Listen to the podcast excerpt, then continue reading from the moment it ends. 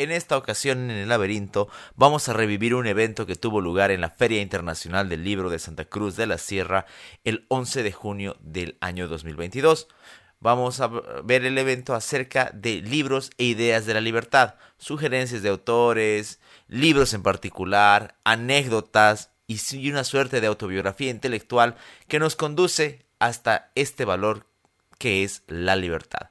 Acompáñenos durante los siguientes minutos para revivir este evento de la mano de El Laberinto. La Voz Universal TV presenta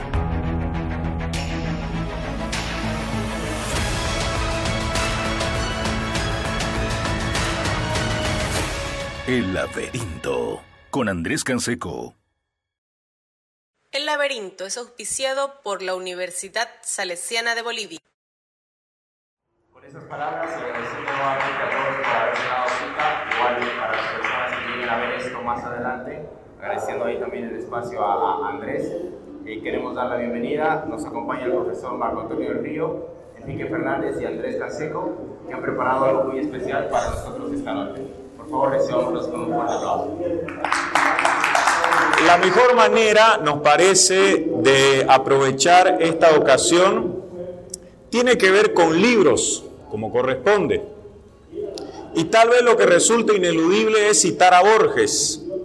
En el prólogo de su obra Biblioteca Personal, él escribe, no sé si soy un buen autor, creo ser un excelente lector o, en todo caso, un sensible y agradecido lector.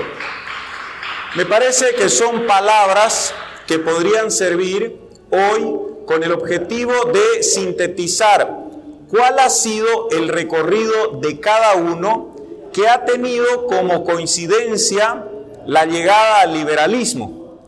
¿Cómo es que nosotros, por lo tanto, podríamos explicar nuestro tránsito a partir de obras que han marcado esa experiencia de orden intelectual y que hoy, por supuesto, entre otros factores, serviría para distinguirnos.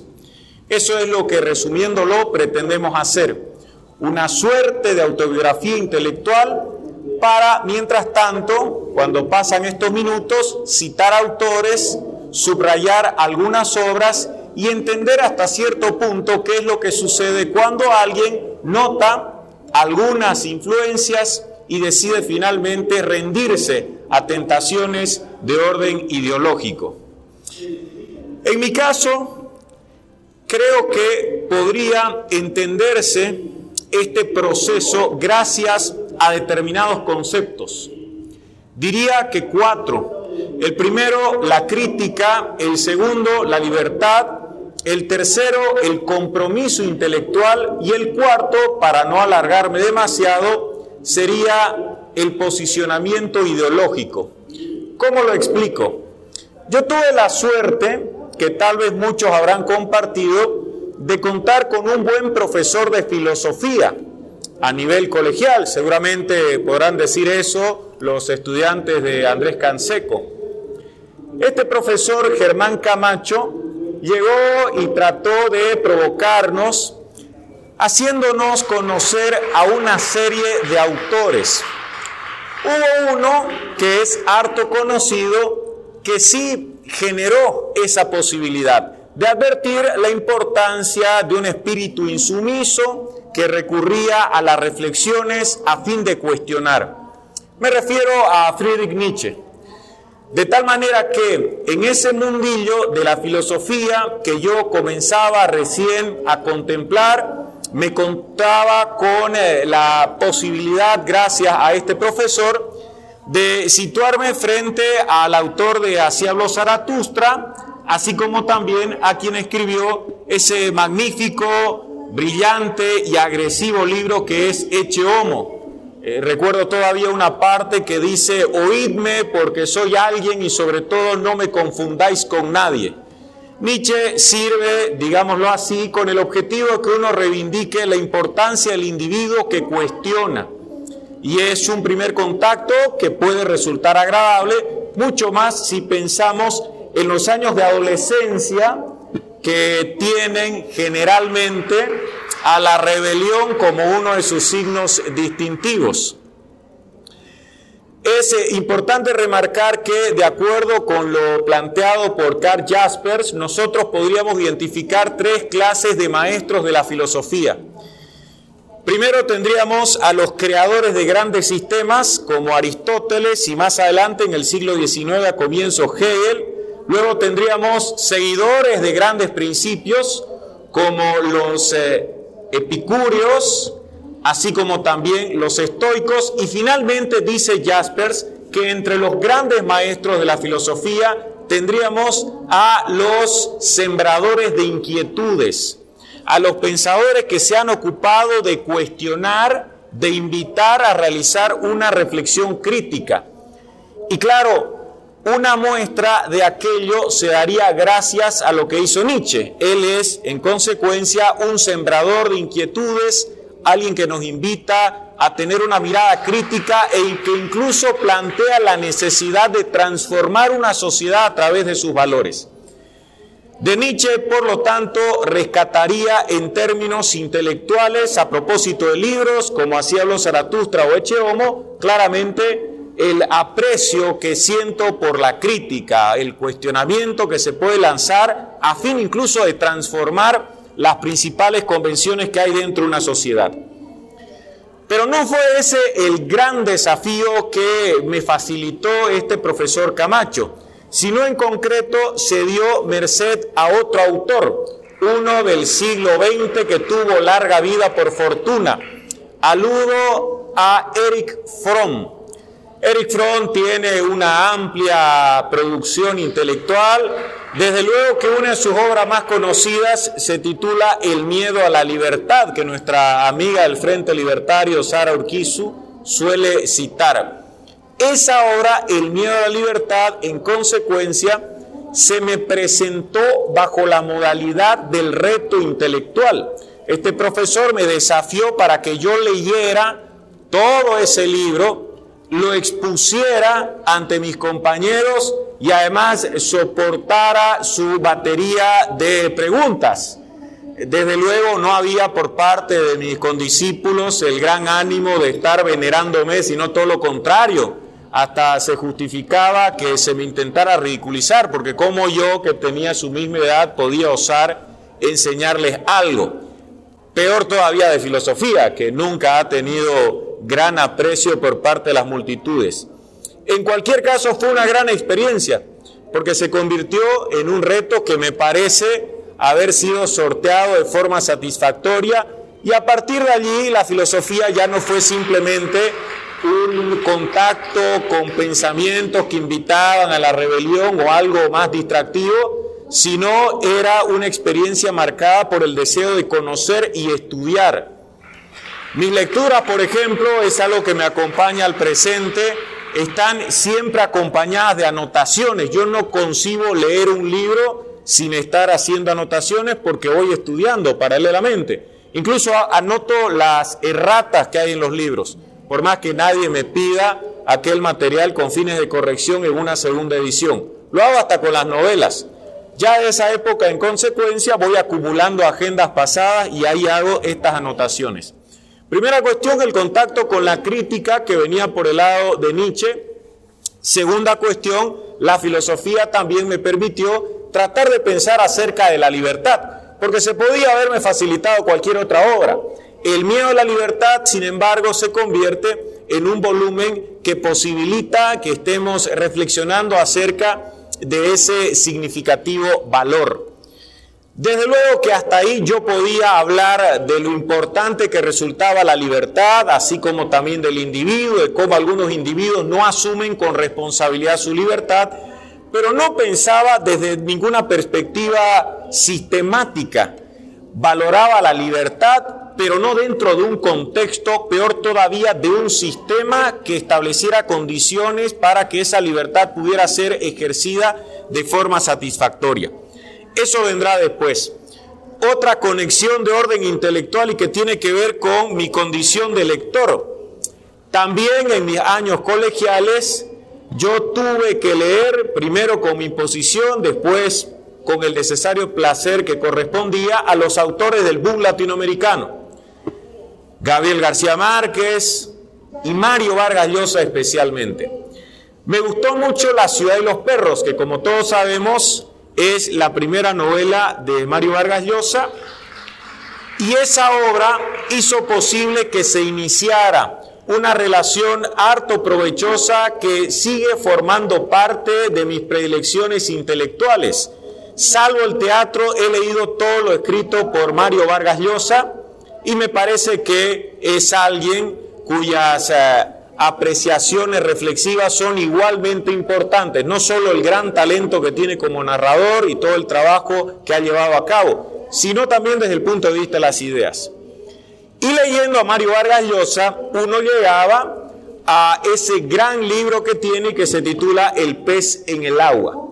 En el pez en el agua se nos contará por un lado qué pasaba con él en el ámbito privado, íntimo, qué sucedió con el padre a quien creía muerto y luego supo que eso no era así, por una parte. Y por otra parte, en ese magnífico volumen, Mario Vargas Llosa se ocupa de contarnos cómo fue que termina siendo candidato a la presidencia por el Perú. Y además, siendo derrotado luego en 1990 por Alberto Fujimori en segunda vuelta.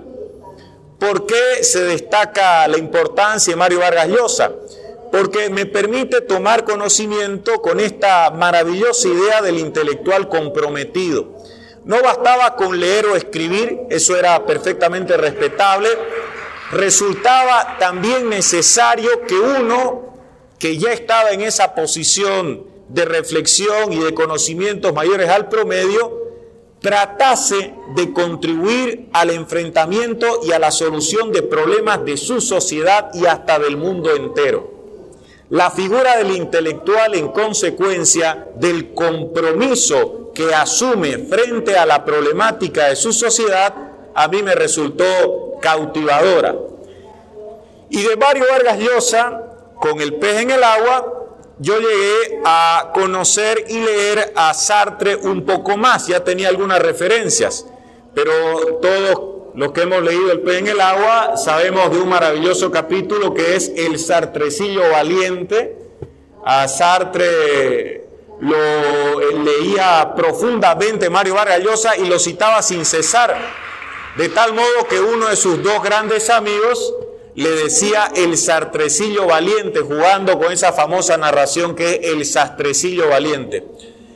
Sartre veneraba una serie de ideas que luego parecerían haber sido dejadas de lado. El primer Sartre es alguien que fascina y pasó eso conmigo yo leí la conferencia que luego se hizo un libro, El existencialismo es un humanismo. Y ahí vamos a tener a un intelectual que va a reivindicar de modo radical la libertad del individuo. Un Sartre que será luego refutado y hasta negado por el mismo Sartre cuando escribe, entre otros libros, Crítica de la razón dialéctica. Sartre, en consecuencia, gracias Mario Vargas Llosa, marca una suerte de destino que yo creería deseable y que tiene que ver con el compromiso del intelectual. Mario Vargas Llosa, por otro lado, me dejaba notar la importancia de que no se debía mirar con indiferencia lo que pasaba. Y además Mario Vargas Llosa en el pez en el agua habla de cómo él primero tenía estas convicciones relacionadas con el socialismo en sus diferentes variantes, y después cambió, llegando a ser un representante defensor del liberalismo. Cuando ya Mario Vargas Llosa es candidato a la presidencia del Perú, era liberal, antes no. Era incluso partidario de la Unión Soviética, en algunos momentos está lo que ocurre en Hungría, marca su distanciamiento, luego sigue pensando que el socialismo servía para resolver nuestros problemas, respalda al castrismo hasta 1971 cuando se da el famoso caso del poeta Padilla, que es obligado por el régimen de Castro a retractarse públicamente de críticas que habían sido lanzadas en un poemario, ni siquiera en algo más abierto. Con Nietzsche viene la invitación a la crítica, con Eric Fromm este contacto con la reflexión acerca de la libertad, con Mario Vargas Llosa y Sartre, viene lo relativo al compromiso intelectual y finalmente era importante tomar conciencia del contexto y reivindicar a la libertad, pero como un sistema. Ya con Mario Vargas Llosa uno advierte la importancia del capitalismo que se lo planteaba así o de posiciones liberales, pero quien me permitió tomar plena conciencia de las diferencias y asumir un posicionamiento ideológico fue Mariano Grondona en su libro El postliberalismo. Un libro que por cierto aparece el año 1993 y el mismo año aparece El pez en el agua de Mario Vargas Llosa. A Mariano Grondona no se lo cita por desgracia en numerosos catálogos liberales, salvo algunas excepciones. Si nosotros tomamos contacto con ofertas, que hay muy buenas por parte del Liberland, no aparece ahí Mariano Grondona, pero durante largo tiempo se trató de un periodista que reflexionaba y que tuvo mucho peso en la televisión argentina. Y además escribía, y no solo eso, trataba de trabajar en el ámbito de la filosofía política. Por lo tanto, Mariano Grondona me permitió, gracias a su libro El posliberalismo, percatarme ya de forma definitiva de que es el liberalismo esta doctrina ética, política y económica por la cual vale la pena tener posturas claras y reivindicar. Fue él. Subrayo algo además. En el caso de Mariano Grondona, ha insistido, y me parece con acierto, que no debemos reducir el liberalismo a una cuestión meramente económica o política o ética.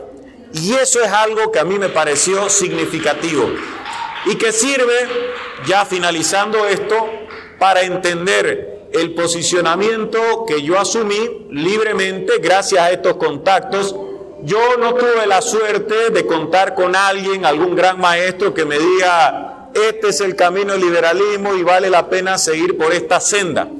Pero sí los libros, que aprecio como todos, han posibilitado que me percate, gracias además a la comparación de autores y a la contrastación de propuestas, porque no leo solo autores liberales, y eso siempre lo destaco, de que es la mejor forma y además una, como decía Octavio Paz, civilizada de convivir.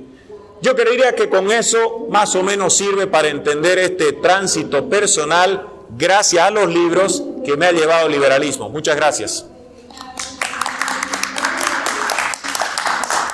Muy buenas noches. Agradecer a Liberland en este contexto de la Feria Internacional del Libro de Santa Cruz. Eh, nuevamente es un gusto poder compartir esta, esta mesa y esta conversación con todos ustedes y con Enrique y con Marco Antonio. Eh, en el caso mío, bueno, ya, ya, desde que Enrique decía autobiografía intelectual, ya me empezó a sentir los años, ya me empezaron a sentir los años. No todos somos como Papini para escribir hasta los 33 una autobiografía intelectual. Pero bueno, eh, sí, una de las cosas que seguramente va a sonar, y no es por un afán de, de repetición y tampoco por, por una mera casualidad, sino por un sentido, es que varias de, de las obras que, y de de las obras y de los autores que a mí particularmente me han acercado a las ideas de la libertad, eh, son algunas que mencionó Enrique. De hecho, algunas obras me las recomendó Enrique, que fue mi profesor también hace ya varios años en la universidad. Eh, pero en el caso particular mío, pienso que también tiene que ver con lo que yo llamaba una identificación.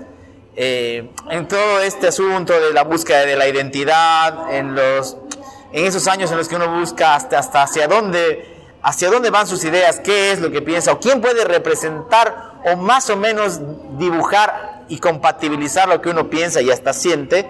Eh, hay, varias, hay varios pensadores que, sí eh, vienen desde, desde, desde, muy joven. Eh, inicialmente yo no tengo un contacto con las ideas de la libertad nivel de la filosofía, hasta que, como les decía, Enrique me los presenta.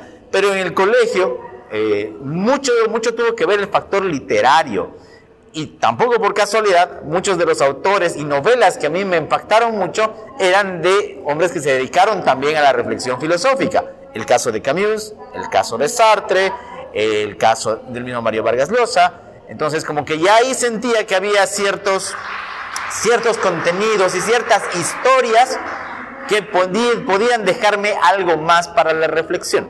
no por desmerecer a otros géneros, ni a otros contenidos, ni otras novelas, que me siguen encantando y lo sigo leyendo hasta hoy, pero que había una necesidad de comprender que los problemas del hombre, si bien podían ser graficados a través de la ficción, tenían una relación también con su realidad y que eran más bien el reflejo de, esta realidad. Em, ya un poquito después, en los primeros años de universidad y, demás, hubo géneros que eh, fueron muy, o subgéneros, si quieren, si quieren ponerse más precisos, en el, dentro de, las lecturas que sí me, mostraron cierta identificación, obviamente de ideas racional, pero inclusive emotiva. Porque eso también hay que decirlo, uno puede, puede pensar que la frialdad de la libertad o de los contenidos filosóficos nos vuelve ser, seres excesivamente racionales y no, no lo es. Eh, por eso es que, por ejemplo, géneros como la novela del dictador, por ejemplo, algo que, se mencionaba en el caso de Mario Vargas Llosa, con la fiesta del chivo, o con la, la primera ley fue la de El señor presidente de Miguel Ángel, de Miguel Ángel Asturias, o inclusive ya años después de Arroba Bastos, además de, generar este, esta idea de calidad literaria latinoamericana, tenía dos elementos más. Primero que eran, no eran puras ficciones, porque ya tenían un trasfondo de una realidad que había ocurrido hace unas cuantas décadas en Latinoamérica y que todavía se sentía y cuyas, consecuencias todavía eh, están, sino, y además la posición del hombre que la sufre. Y ahí es, por ejemplo, cuando, nos encontramos en una posición eminentemente liberal, que es la, la idea de el individuo frente al poder un poder que no necesariamente eh, se maneja dentro de límites, que irrespeta y que atropella dignidades. Entonces, ¿cuál es la respuesta? No solamente emotiva, sino también racional, apostar por la libertad. Por eso es que también años después, siguiendo con este recorrido un poco, un poco laberíntico de mis lecturas, eh, la figura de Solzhenitsyn para mí es muy importante. Eh, es uno de los autores que, de los que más libros tengo. Eh, ¿Por qué? Porque me parece que, la realidad de ese tiempo en la, en, la, en la Unión Soviética, todo ese asunto de su producción, de la censura y demás, puede, aunque no se lo identifique como un gran defensor del sistema capitalista, porque obviamente vive en otro contexto, sí como alguien que sufre los embates del poder o que sufrió los embates del poder. Y, y ese tema, y lo, lo, hemos comentado alguna vez y también lo hacía con mis estudiantes, el tema de la Unión Soviética, a pesar de que por fortuna ya ha caído hace varias décadas, sigue teniendo una gran importancia, no solamente a nivel, a nivel político eh, actual, sino también en los autores. Los relatos todavía que se pueden encontrar de, autores eh, no solamente eh, que han sufrido censura y represión, sino que sufrieron las consecuencias de los manejos, como el caso de Chernobyl con Svetlana Alexievich, por ejemplo. No nadie va a decir que ella es una idea, ella promueve las ideas de la libertad, pero sí sufre las consecuencias de un sistema que oprimía la libertad y que oprimía la dignidad. Entonces ahí también hubo una profunda identificación, creo, eh, en ese sentido. Es más, y aquí me, voy, me la voy a jugar porque, porque aparte de lo hago público y voy a, y voy a tener que hacerlo. Tengo, tengo una, una, idea muy fija, con una lectura, con una saga que cuando yo era prácticamente niño, eh, me abrió ciertas ideas sobre lo peligroso que era tener poder. Y aunque no crean, es la saga de Harry Potter. Nadie va a decir que J.K. Rowling tiene un asunto con la libertad ni con la democracia. Ella quiere contar la historia y ganar dinero y está perfecto. Pero si algo que me atemorizó del libro más que Voldemort o que, más que todos esos monstruos era que, por ejemplo, el Ministerio de Magia podía saber qué hechizo lanzaba cada individuo en la saga. Podía saber el poder, espiar en qué parte eh, hacía un hechizo, podían sacar la varita y saber qué hacía, dónde estuvo, a dónde se le teletransportó entonces dije, no, el problema no es Voldemort, sí es Voldemort el problema, pero el problema es cómo funciona el Ministerio de Magia. Años después entendería que esa respuesta me vendría gracias al liberalismo, que el problema no son solo los actores políticos, sino el sistema en el que ellos se afianzan. Entonces, como pueden ver en esa primera, segunda etapa de identificación con las ideas de la, libertad, había una, una, necesidad de identificarme e identificar esas ideas un poco dispersas, pero que ya, ya, ya tenían mi profundo rechazo al militarismo, por ejemplo, eh, también obviamente no es solamente liberal, pero sí ya lo tenía desde joven. Ni qué decir de la burocracia, que esa se hace, se hace más grande todavía ese, rechazo. Pero bueno, ya, ya pasando a otra, otra etapa siguiente, y ya en los años de, no solamente de, universidad y de formación académica, sino además de la conciencia de los problemas políticos que ya acechaban Bolivia, aparece también cierta necesidad de saber un poco más y de conectar estas ideas. Estamos, le estoy hablando de la época del 2006, 2007, 2008, años complicadísimos, todos son complicados en Bolivia, pero esos años eran muy, muy fuertes. Y claro, y, ante ese embate de, haber, tener enfrente un partido que, se llamaba y que se identifica plenamente con el socialismo, decía, ¿qué otra opción tiene? No puedo creer que esto sea lo único que hay. Y es así que, en parte gracias a Internet, lógicamente, y en parte gracias a Enrique, descubrir pensadores que eh, con no niveles de complejidad muy altos todavía, sí podían mostrar ideas de manera muy didáctica para mí en ese tiempo. Eh, mencionaba a Grondona, yo llegué a Grondona con otro libro que se llama Los Pensadores de la Libertad, que lo que hace es un recorrido desde Adam Smith, John Locke y demás, y va va muy, va muy bien en ese sentido, eh, de manera didáctica. Eh, recuerdo también, hay un panfleto, por, por, la brevedad, pero es un, es un, discurso de, de, Juan Bautista Alberdi, yo siempre lo menciono, que es la omnipotencia del Estado como la negación de los derechos y de las libertades individuales. Entonces, ese tipo de cosas breves, concisas, generaron interés. Y claro, cuando uno tiene ya ese interés, empieza a buscar, empieza a investigar bueno, y, y, y, se encuentra con, con cosas gratas. Hace rato también mencionaba a Octavio Paz. Mi historia con Octavio Paz es diferente, porque yo conocí a Octavio Paz en su versión de poeta. Lo, lo conocí allá por el año 2004 con un poema que se llama La Sombra. Y luego, unos 5 o 6 años después, descubro y encuentro por fortuna el, el logro filantrópico y posteriormente el laberinto de la soledad. Tal es la importancia de, ese elemento que es uno de, una de las dos razones por las que mi programa se llama El laberinto, además de Borges, por supuesto. Entonces, eh, son este tipo de lecturas y aunque yo no soy precisamente alguien que se engarza mucho en, el, tema de tema de la identidad latinoamericana, sí, se, me presentaba, se me presentaban cercanos. Por eso lo mencionaba con el asunto de las novelas de dictador, con el tema de la realidad mexicana. Lo he dicho siempre, si uno lee El laberinto de la soledad y algunos ensayos que están ahí son básicamente los problemas bolivianos muy similares.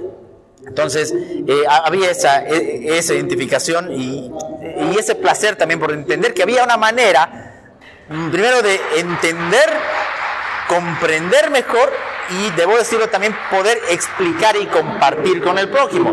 Como decía Enrique, gran parte de mi vida se da desde mi juventud, desde mis 24 años dando clases. Entonces yo disfrutaba poder generar ese tipo de lecturas acompañándolas con mis, con mis estudiantes. Lo disfruto hasta hoy.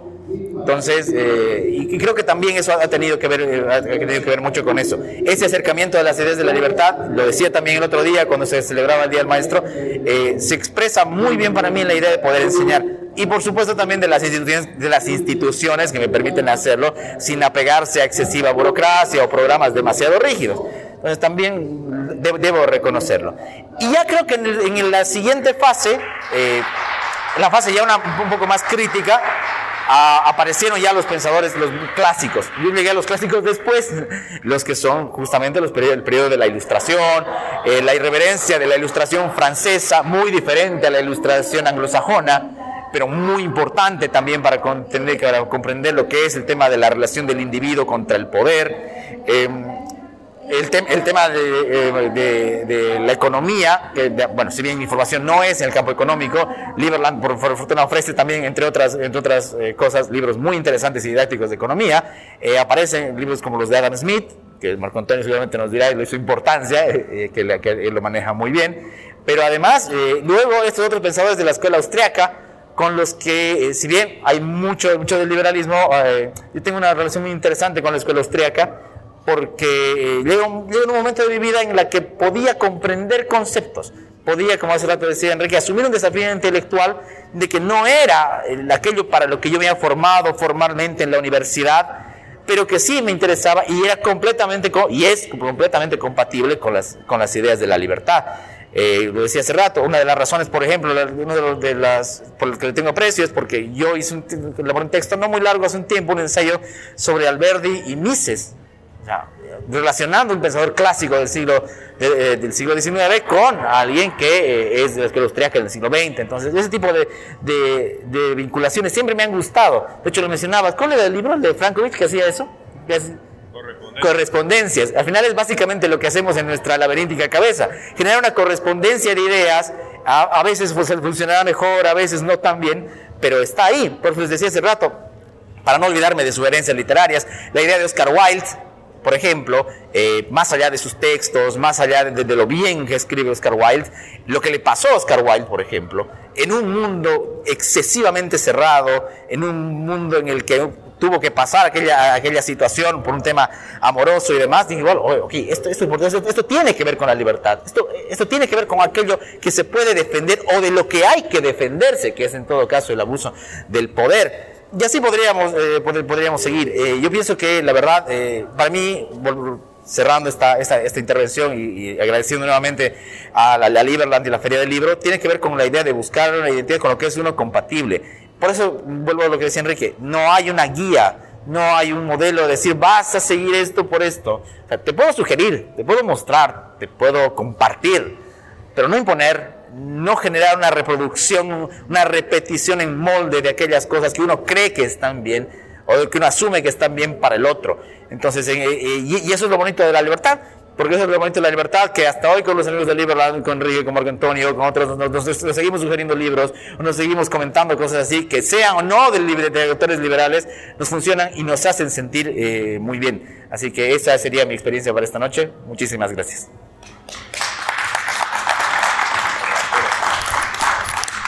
Bueno, primero agradecer a los amigos de Liberland por la oportunidad eh, de estar acá, ¿no?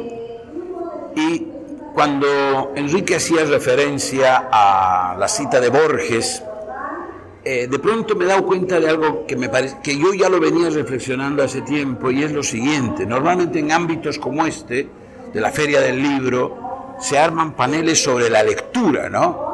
O sea, se organizan mesas redondas donde la idea es hablar sobre la lectura. Y los quienes organizan esto ceden a la tentación de, invitar a escritores. Y, claro, parece muy natural esto, ¿no? O sea, si vamos a hablar de la lectura, a contratar escritores, hablar, hablarle a escritores, pero es que son dos funciones diferentes. Una cosa es ser lector y otra cosa es ser escritor. Y aunque los, los tres aquí presentes hemos incursionado en la escritura, fíjense ustedes que aquí no estamos como tales, estamos como lectores. Y, esta, y la idea que a veces alguien tiene que el buen escritor tiene que haber sido un gran lector no es cierta. O sea, y por ejemplo, recuerdo a un gran escritor español, Miguel Delibes, se le dieron el premio Cervantes por su obra. Eh, él confesaba que no era un gran lector y que no había leído a muchos de los grandes clásicos de la literatura, pero era un gran escritor. Entonces son dos cosas, dos funciones diferentes. Entonces, fíjense ustedes, en esa lógica, eh, un panel de escritores sobre, que hablan sobre lectura, no digo que está mal, está bien, pero a mí lo que me parece más interesante sería lo que sin querer, como diría el Chapulín, sin querer queriendo estamos haciendo aquí. Estamos en, en el rol de lectores hablando sobre la lectura.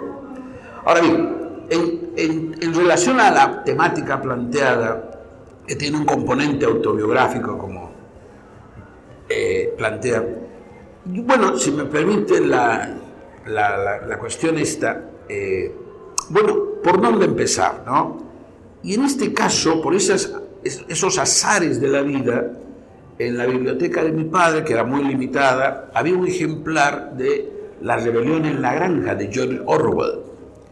Y paradójico, y digamos, paradójico porque no se supone que sea una lectura para adolescentes, pero es una fábula, ¿no? es una fábula, una feroz fábula por un hombre de izquierda, ¿no? porque Orwell era un hombre, fue siempre un hombre de izquierda, jamás eh, se cambió de bando, por decirlo así, pero eh, en coherencia con ciertas ideas que él tenía, eh, después de, la guerra, de su, de, su, paso por la guerra civil y viendo los excesos que se estaban dando en, en, en la Unión Soviética, escribe esta fábula, lo que es una feroz diatriba contra el régimen de Stalin en la Unión de Repúblicas Socialistas Soviéticas. Y paradójicamente ese libro yo leo casi lo, lo he leído leer a los 11, 12 años.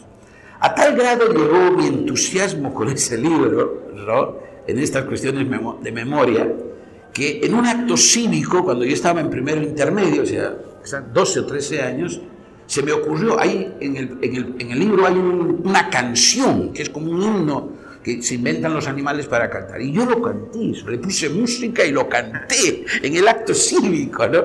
Con lo cual, eh, me alineo, si ustedes quieren, en, muy temprana edad, contra el totalitarismo. ahora uno ya lo puede verbalizar y racionalizar de esa manera, pero digamos el fantasma de un régimen totalitario me llega de manera muy nítida gracias a esa antigua y remota lectura. Ahora bien, cuando nosotros hablamos del liberalismo, yo creo que hay tres cosas que vale la pena visualizar. La primera, hay una vieja tradición que usa la palabra liberal en el sentido de liberalidad, que hoy se ha perdido. ¿no? Era liberal una persona que era generosa a la hora de hacer, digamos, entregar algo, ¿no? por decir, dar una propina. ¿no? Un, señor liberal era el que no daba una propina de cinco pesos, sino que daba un billete de 20. Ese era liberal. Eso se ha perdido en la tradición de los liberales, ¿no? Pero no deja de ser una connotación importante. Pero además, esta idea de, una, de esta idea de la liberalidad en el sentido de dar, tiene que ver con la liberalidad también en relación, lo liberal en relación a una actitud liberal. La actitud, o sea, nuestra actitud como personas frente a la conducta de los demás. Y esto es algo que muchas veces no se discute mucho, en mi opinión. Y luego está ya en, en otro nivel, en un tercer nivel, si ustedes quieren hacer, hacer enumeraciones, ya cuando pensamos la, la, libertad y el liberalismo en términos de eh, el ordenamiento de, las relaciones humanas en una sociedad. ¿no? Y ahí obviamente hay dos dimensiones importantes, la dimensión política y la dimensión económica. Entonces, normalmente en, en la reflexión liberal es este tercer punto el que se toca.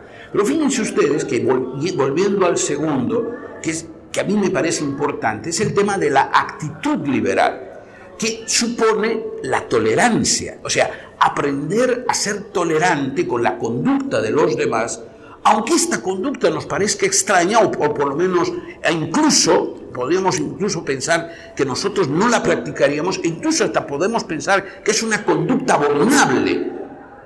Pero mientras no sea delictiva y no dañe a otros, bueno, si ese señor quiere hacer estas cosas, bueno, es su problema, mientras no daña a terceros.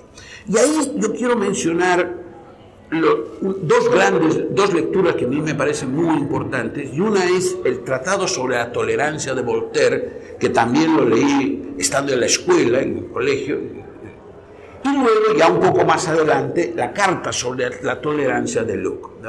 Y a mí me fascinó la Carta sobre la Tolerancia de Luc, porque precisamente ahí planteaba el tema de que el Estado no tenía derecho a meterse en las ideas religiosas de la gente ¿Por qué el magistrado civil tendría que preocuparse por el más allá de la vida de las personas? Y a mí me pareció eso una idea genial. O sea, ¿por qué tengo que preocuparme por lo que le vaya a ocurrir a una persona en el más allá? Bueno, su problema.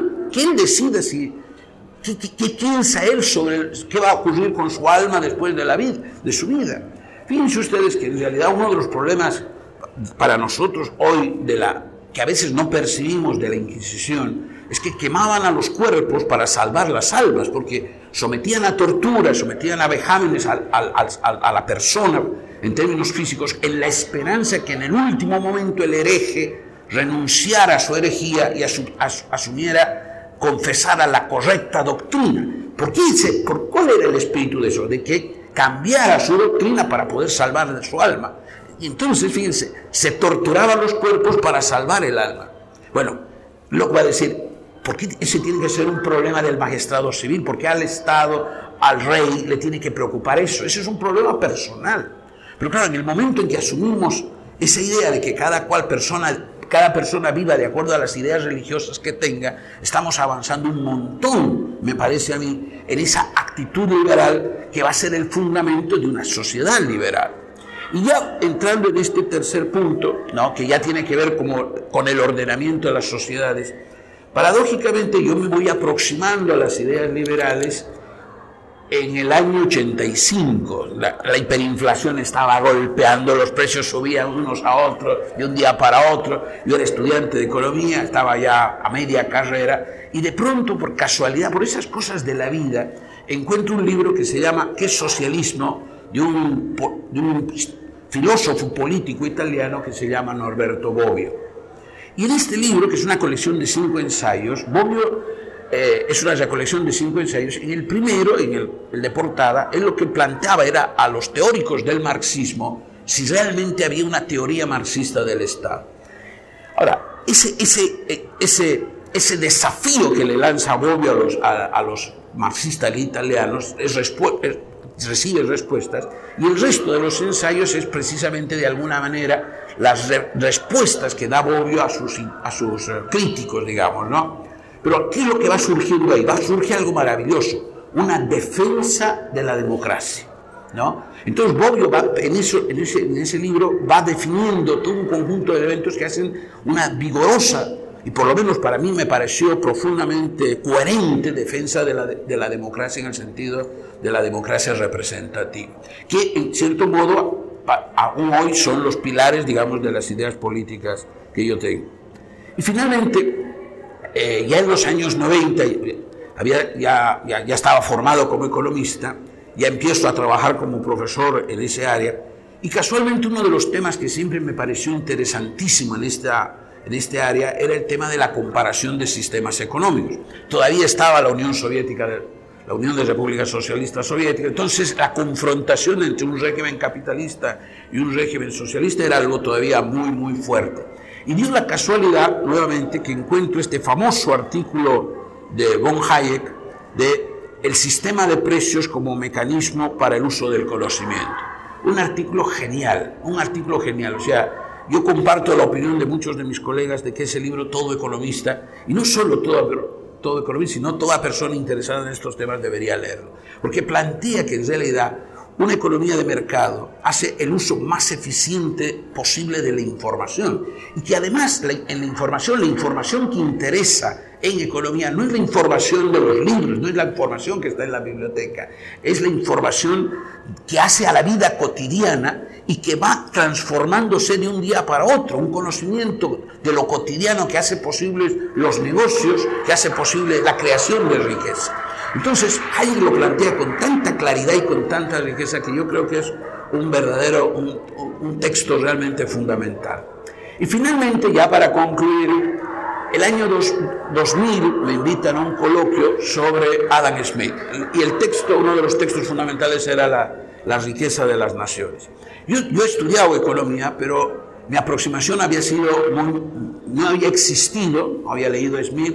Y por el otro lado, eh, tenía, venía con la sospecha de lo que me comentaba que había encontrado en la literatura marxista era, era dudosa, pero no lo había constatado.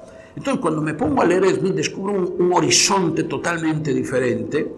El Smith que encuentro en La riqueza de las naciones no es el Smith de caricatura de la crítica marxista. Por ejemplo, eh, una cosa que siempre le criticaban, y que hay libros marxistas que hablan sobre eso, era de que eh, es- eh, Smith es un pensador ahistórico. ¿no? O sea, que la historia no le importa, que el sistema capitalista siempre ha existido así.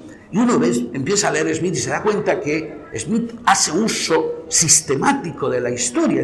O sea, La riqueza de las naciones es un libro de historia económica también. Está, está la teoría económica de Smith, pero está impregnada de comentarios de historia económica. Entonces, ahí uno se da cuenta y dice, caramba, o sea, lo que me decían no había sido cierto. Pero al, par- al margen de esto, yo creo que el libro de Smith sigue siendo más allá de algún, que se pueda observar algún, algún pasaje, digamos, o algún aspecto de su teoría, un libro de enorme validez y que vale la pena enfrentar en su lectura. Por supuesto, el lenguaje puede espantar a algunos, pero de todos modos, Smith es un autor que a mí me fascina. Y cuando uno aprende a leerlo, descubre que tenía una, heroín- una ironía tan feroz, ¿no? que es una delicia. Por ejemplo, cuando hace la, dice, cuando está hablando sobre el impacto de la educación, dice, él pensaba que la educación hacía la diferencia de las personas, no, que no venía de condiciones naturales. Entonces decía, hay más diferencia, hay, comparaba y decía, hay más diferencia entre el filósofo y el mozo de cuadra que entre un Doberman y un pequinés. ¿no? Pero claro, o sea, dos razas de perros comparadas con el filósofo, digamos, que lo toma en un sentido de la soberbia propia del hombre que cree que sabe de mucho, y el humilde mozo de cuadra, el el, el muchacho que daba de comer a los caballos. Entonces, él hace ahí una ironía, como ustedes se dan cuenta, feroz. Entonces, y ese tipo de cosas están en Smith y hacen de su lectura una lectura deliciosa. Bueno, yo me voy a detener ahí y agradezco nuevamente la oportunidad de estar con ustedes y Eh, muchísimas gracias por estar para asistir a esta cita. Muchísimas gracias a los panelistas. Para mí de verdad es un honor que gente de su nivel y de su valía personal e intelectual me haya precedido en el uso de la palabra.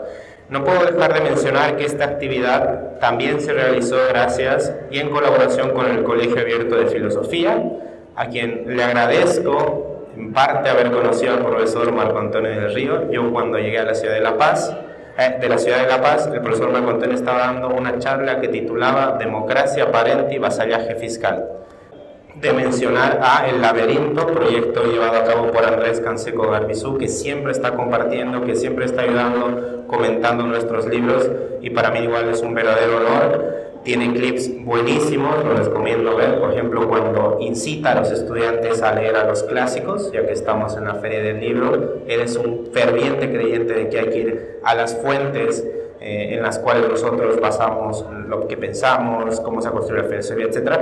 Y también tiene otro clip muy interesante sobre la desconfianza al poder político. Creo que son dos mensajes liberales muy poderosos y quería reivindicarlos eh, en esta noche. Yo igual voy a hacer una breve descripción de mi peregrinaje intelectual, si se quiere, de mí. Todavía es más complicado por mi corta edad. Ya decir una autografía intelectual para mí me parece demasiado. Pero sí puedo describir algunos libros, algunos textos que me han ayudado a llegar hasta donde estoy ahora. Eh, yo en un inicio, al iniciar la carrera de economía, eh, eh, me vi tentado a, y tenía simpatía por las ideas de Marx como Carlos Sabino escribió en 2007 y tituló su libro Todos nos equivocamos, pues en un inicio yo estaba muy tentado por las ideas de Carlos Marx cuando empecé la carrera y luego al descubrir que estaba equivocado me puse a pensar por qué lo estoy. Y es ahí donde yo tal vez empecé eh, a cuestionarme las ideas base, empecé a entrar a los debates subyacentes que había en torno a las ideas de Carlos Marx y me encontré, y voy a dividir mi conversación, haciendo referencia a libros que me han ayudado, a lo que Peter Boyd llama los cuatro pilares del entendimiento económico. Son cuatro pilares que para él ve necesarios que cualquier economista y cualquier persona que busque entender a la sociedad debe tener. Peter Boyd que dice que eh, un filósofo sin entendimiento económico no pasa más que como un vulgar ciudadano, y que un filósofo armado de entendimiento económico puede ser una persona que de verdad comprenda la esencia de los fenómenos sociales. El primer pilar es la escasez, y es ahí, yo nunca comprendí bien a qué se refería la escasez, cómo se determinaban los precios relativos, todos esos aspectos que te enseñan en la economía, hasta que no lo entendí hasta que leí Principios de Economía Política de Karl Menger, un libro de 1871, donde justamente te muestra ese, es, eh, el análisis subjetivo de los hechos económicos, la formación de precios relativos. Pero no te lo muestra como te muestran los, los manuales de economía, te lo muestra casi te lleva de la mano, eh, junto con sus razonamientos, empieza a definir qué es escasez, qué es un bien escaso, qué es un bien intercambiable, para luego pasar recién a la formación de precios. Creo que esa conexión que me impregnó de tratar de buscar detrás de cada fenómeno la causa y el efecto es aquel sello que los economistas tratamos de tener. Entonces, el primer pilar del entendimiento económico para Peter Drucker es ese, y a él le llama la verdad y la luz. Entonces, una vez uno entiende eso, entonces, ¿cómo nos organizamos? Y a él, él cree que ahí es donde eh, surge lo que él llama eh, el asombro, que es el otro pilar. ¿Cuál es el asombro? Justamente a lo que hacía referencia el profesor Marco Antonio del Río cuando recordaba el libro, eh, perdón, el ensayo de 1945 de Hayek, El uso del conocimiento en la sociedad, que de hecho es, fue publicado en American Economic Review y la revista más prestigiosa de los economistas, y fue elegido como uno de los 20 artículos que más había marcado la, la historia de esa revista. Entonces estábamos ante un artículo importante y no sin razón. Ahí uno se da cuenta primero de qué, de, la de, de lo que es un sistema complejo de la complejidad que es un orden social, ya no solo en el ámbito económico, y por lo tanto la necesidad de tener instituciones, reglas, etcétera, que permitan economizar sobre nuestras acciones. En el uso del conocimiento en la sociedad, te da ese pantallazo de que el mundo es complejo y por lo tanto no se puede centralizar la planificación. No significa que no exista planificación, sino que los planes son los planes son descentralizados porque cada persona tiene un conocimiento contextual y local de su actividad y a él le llegan mediante las señales de precios justamente aquella información que necesita para actuar. Y debido a la naturaleza cambiante de los procesos sociales, justamente es necesario que ese sistema sea rápido para comunicar la información solo cambiando esas pequeñas señales. El asombro, deberíamos ver asombro, dice el poeta Peter Botke, en ese enorme sistema de coordinación humana que muchas veces creemos que es caótico. Podemos ir a la ramada, a los mercados, ver un montón de gente que va para un lado para el otro, pero el que tiene entendimiento económico no ve caos ahí, ve orden. Lo tercero que dice Peter Botke, que es un pilar fundamental del entendimiento económico, él lo define casi literalmente también como la esperanza los últimos 200 años de historia económica, pese a que a si alguien le preguntas puede decir, hay más pobreza que nunca, hay más violencia que nunca, el mundo está peor que nunca, no es verdad. Y eso debería darnos una cierta, eh, cierta esperanza y, romper el, el pesimismo que muchas veces quienes quieren controlar a, las masas apelan, no, nunca estamos peor que nunca, ustedes están vejados, ultrajados por este sistema, yo los voy a rescatar. No es así. La justamente por esas instituciones que permitan la coordinación humana, hemos logrado cosas impresionantes que las pueden ver a su alrededor y que no estaban hace 20, 30 años.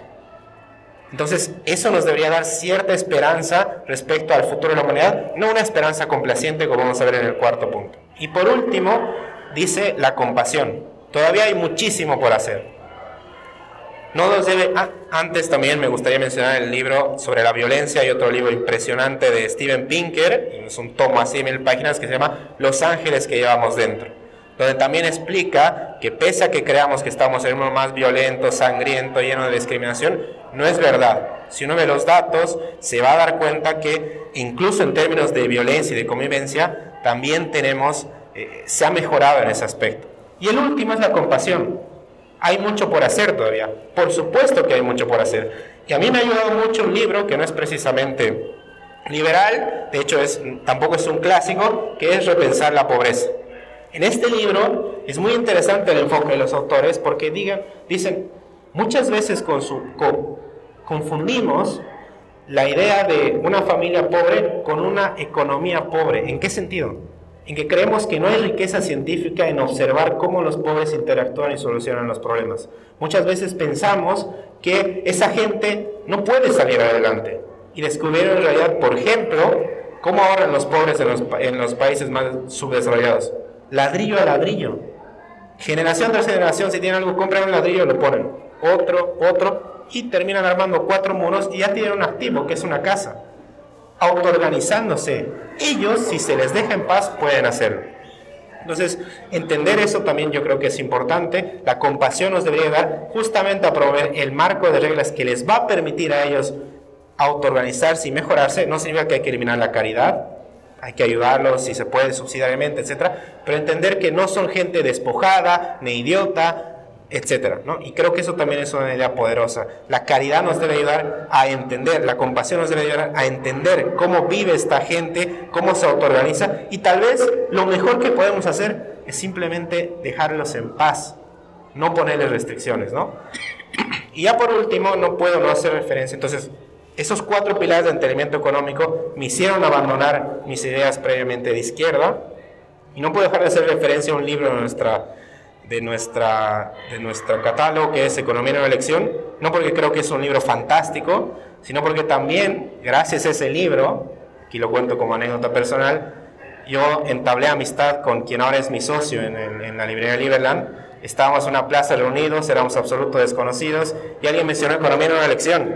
Y ¡Uh, Economía en una elección, y como los Spider-Mans que se señalan, hicimos así, así los dos respecto al libro, y empezó una amistad que terminó en una sociedad y que ahora ha constituido un pilar fundamental de todas las actividades que realizo. Así que nada, muchas gracias por escucharme y los animo a comprar, porque es una actividad de lucro también la librería, los libros de nuestro catálogo. Muchas gracias.